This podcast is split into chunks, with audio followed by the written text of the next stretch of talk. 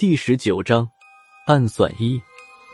知道了事情的原委，孙胖子笑呵呵的看着杨潇说道：“老杨，赵老板开车进坟地遇鬼的这出戏挺好用，是个人都能吓他个半死。有时间也教我几手。”杨潇看了孙胖子一眼，他拿不准孙大圣是真想学，还是借这件事来取笑他。犹豫了一会儿，他才说道。这都是鬼道教的东西，损人不利己。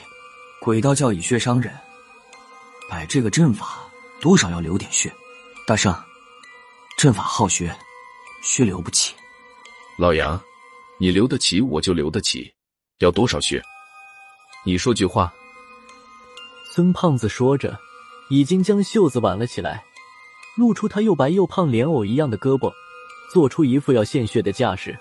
杨潇淡淡一笑，说道：“也不是要很多，这么大的碗。”他两只手聚在一起，比划了一个四两碗口大小的圆圈，说道：“接这么一碗血就差不多了。”老杨，你开玩笑吧？孙胖子瞪着眼睛说道：“谁扛得住血这么流？吓唬人，碗也不能把自己往死里整吧？”杨潇微笑说道。有这样的阵法，自然有养血生血的法门。看他俩说的没完没了，我有点心急了。现在整个医院，除了四楼的几个人之外，就只有我们三个人了。杨潇说是要摆个禁阵，到现在还没有动手的意思。虽然说现在天黑的晚，但也经不起这么磨蹭。杨潇没有一点着急的样子。还在和孙胖子解释生血养血的原理，我实在是忍不住了，拦住了他俩，说道：“二位拜师学艺的事以后再说，不行吗？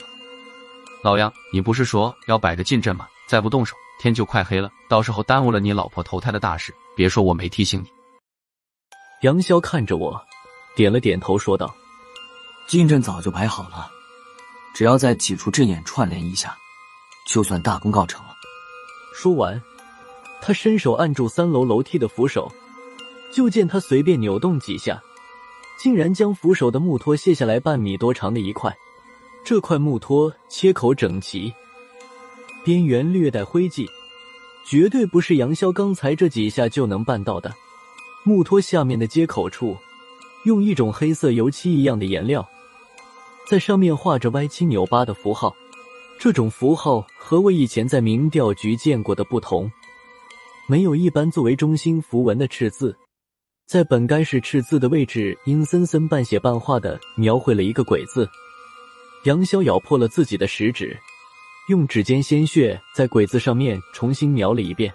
当他最后一笔描完，手指离开的时候，霎时间，我感到这个鬼字像有了生命一样，竟然有了些许的变化。变得更加阴森。同一时间，整个三楼的景象都瞬间扭曲了一下。随后，一股阴气席卷而来，让人生出一种不寒而栗的感觉。杨潇将扶手重新扣好，又带我们走向三楼几处房间的中心交汇处，脚尖在实木地板的地面上点了几下，说道：“记住我脚踩的这个地方。”说话的时候，杨潇已经一脸的凝重。他接着说道：“如果今天晚上不是很顺利的话，这里就是你们的最后一道防线。阵法是自动开启的，你们不需要管。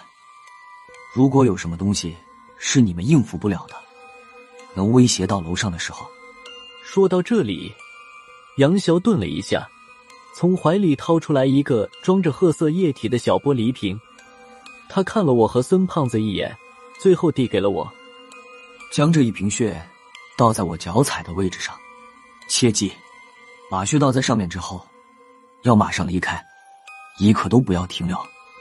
我将小玻璃瓶小心翼翼的收好，对杨潇说道：“老杨，地板下面是什么东西？你交个实底吧，不能我把这瓶子血倒上去就炸了吧？”杨潇眼睛一直都没有离开他脚踩的地面，说道：“到时候你就知道了。”算了，你们还是别知道的好。记住了，把穴道上去就远远的躲开，孙胖子越看越不对劲儿，他说道：“老杨，不是我说，这套阵法不是你最近摆的吧？还有，赵老板买了这块地皮就开始行大运，不会也是你干的吧？看这意思，你是不是早就知道你老婆会在这里投胎？”杨潇摇了摇头，他倒是没打算瞒我们俩，慢悠悠的说道：“赵老板的运气和我无关，就是赶巧了。”他就该有二十年的大运，买不买这里，建不建医院，他都要发财转运。至于这里的进阵吗？